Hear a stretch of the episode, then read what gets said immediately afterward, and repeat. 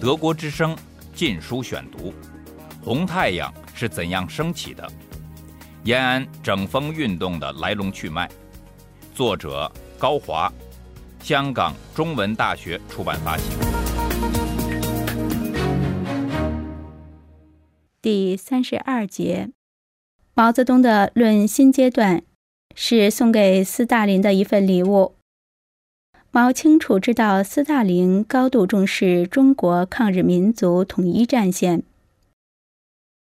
一九三八年六月十一日，《共产国际关于任弼时报告的决议案》对此问题又再一次予以重申。在莫斯科事实上已承认毛为中共领袖的形势下。完全有必要向斯大林做出服从的姿态。毛甚至还可以走得更远一些，以显示自己对国共合作的诚意，提出中共加入国民党的建议，正好堵住斯大林的嘴，看谁还能再批评毛泽东对国民党缺乏合作的诚意。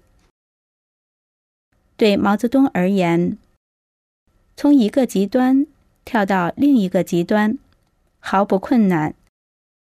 只要能牢牢控制中共最高领导权，对国民党说什么好话都无所谓。毛泽东的《论新阶段》也是说给蒋介石听的，其目的是为了麻痹蒋介石。但是毛这次却碰上了真正的对手。和毛绝不信任国民党一样，蒋介石也丝毫不相信共产党。蒋介石一眼就看穿了毛泽东的意图。蒋介石在接到了周恩来转交的毛亲笔信的当天，在日记中写道：“毛泽东这封亲笔手书的措辞。”开口两党长期合作，闭口是中华民族统一团结，完全不是共党素来口吻，凡使我产生疑虑。于是我知道这是中共企图第二次大规模渗透本党的阴谋。我们依据民国十三年到十六年的惨痛经验，是不能再上当了。一九三八年十二月六日，蒋介石约见周恩来，对十月四日周转交的毛泽东亲笔信中的四点建议作出答复。毛在信中提议：一、停止两党的斗争；二、共产党可以加入国民党，或令其一部分先加入。如情形良好，再全部加入。三，中共取消一切青年组织，其全体分子一律加入三青团。四，以上参加者均保持其共产党党籍。蒋介石提出跨党不赞成，共产党进行三民主义。最好与国民党合并为一个组织。如果办不到，可否以一部分加入国民党而不跨党？蒋介石的建议被周恩来拒绝。周表示，中共除跨党外，不可能加入国民党。毛泽东以虚虚实实、半真半假的态度试探蒋介石。蒋介石则以不硬不软的态度回应毛泽东。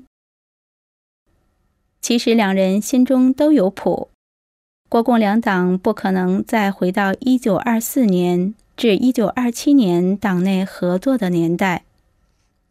毛泽东本来就没有对此当真，提出中共加入国民党的建议，原本就是做给人看的。姜太公钓鱼。愿者上钩，蒋介石不愿上钩，毛泽东也就顺手将其搁置一边了。在六届六中全会召开的数十天内，毛泽东四面八方，席不暇暖，为应付内外形势费尽了心机。一方面，毛要虚应故事，敷衍莫斯科和国民党；另一方面，他更急于利用来之不易的季米特洛夫的口信，加速巩固自己在党内的地位。毛深知来自莫斯科的支持很不牢靠，陈独秀、瞿秋白、李立三，难道不都是莫斯科利在先，最后还不是被莫斯科所废吗？眼下，共产国际虽然承认了毛的领袖地位，但是说不定转眼间莫斯科就会改变主意，因此当务之急。就是赶快造势，形成毛是中共唯一领袖的继承事实，并使之不可动摇。即使莫斯科日后反悔，也将对毛无可奈何。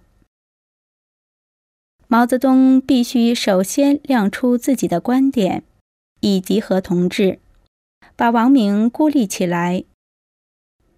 然而，在一九三八年，毛泽东要做到这一点，却非易事。不久前，毛泽东刚做的报告论新阶段，还在与会者的耳畔回响。由于毛泽东自己的语言已被淹没在王明理论的汪洋大海中，大多数与会者尚不能分辨毛与王明的差别。加之王明、博古等都在延安，如果当着他们的面亮出自己的观点，又与论新阶段自相矛盾，一时似乎又拉不下脸面。毛泽东终于想出一条妙计。九月三十日，毛以转交致蒋介石亲笔信为由。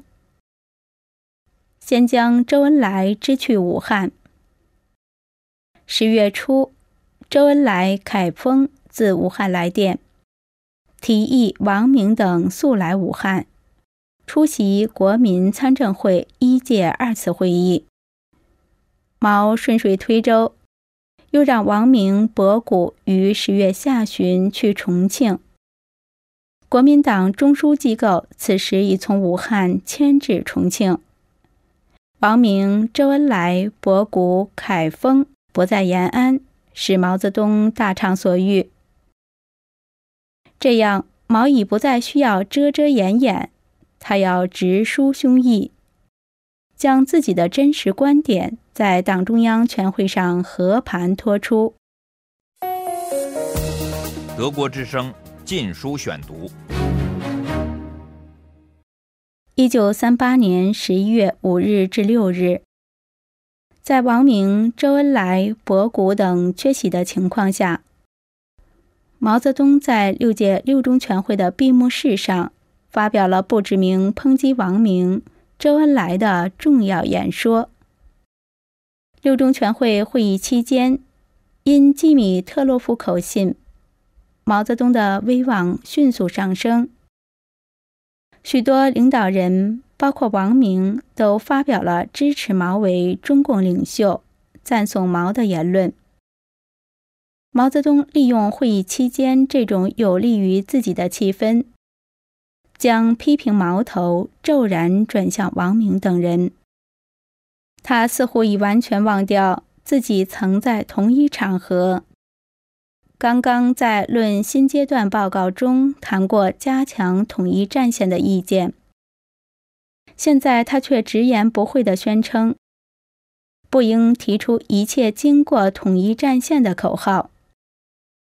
毛泽东在不到一个月前，在同样的党的高级干部面前，亲口说过拥护蒋委员长一类话。现在却改口抨击对国民党的投降主义。毛的翻手为云，覆手为雨，在六中全会闭幕式上完全成功。与会的党的高级干部竟没有一个人提出异议。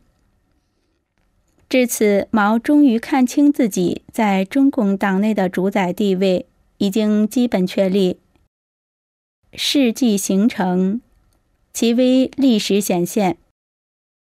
即使党内仍有不同意见，在毛的诠释下，也只得进口。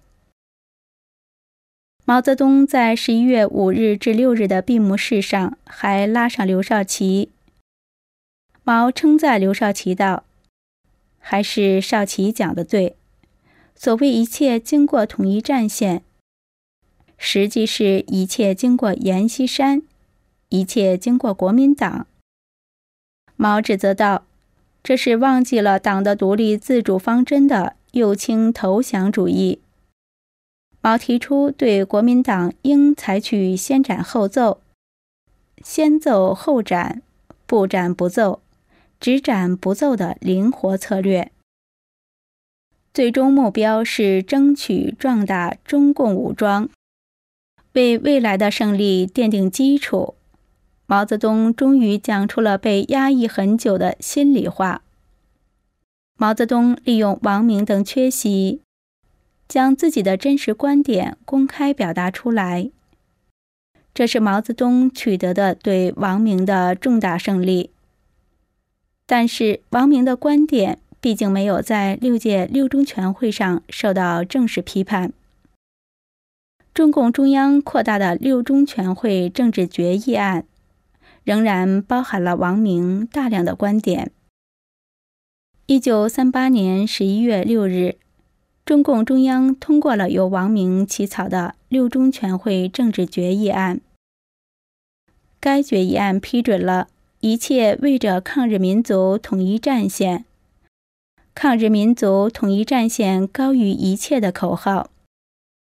同时宣布，国共合作最好的组织形式，就是共产党员加入国民党和三青团。中共愿向国民党当局交出中共党员名单。决议案再次重申，不在国民党中。及国民党军队中建立共产党的秘密组织。决议案没有充分反映毛泽东在闭幕式讲话中有关反对右倾投降主义的内容，而是根据《论新阶段报告》的精神，并且吸取了十月二十日王明在六中全会上报告的精神。提出各级党组织应防止统一战线中的左右两种倾向，保证党在政治上和组织上的独立性，强调不要给党内同志乱加左右的帽子。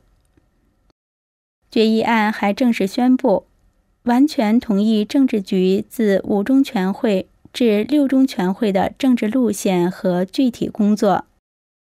毛泽东对于这个结论虽然很不情愿，但在当时也只能违心接受。毛泽东在六届六中全会上大大加强了自己的地位，但是六届六中全会政治决议案显示，毛仍然受到党内不同意见的牵制。毛泽东还需找到能够在政治上置敌于死命的武器。毛终于找到了这个武器，它就是马克思主义的中国化。德国之声《禁书选读》：红太阳是怎样升起的？延安整风运动的来龙去脉。作者高华，香港中文大学出版发行。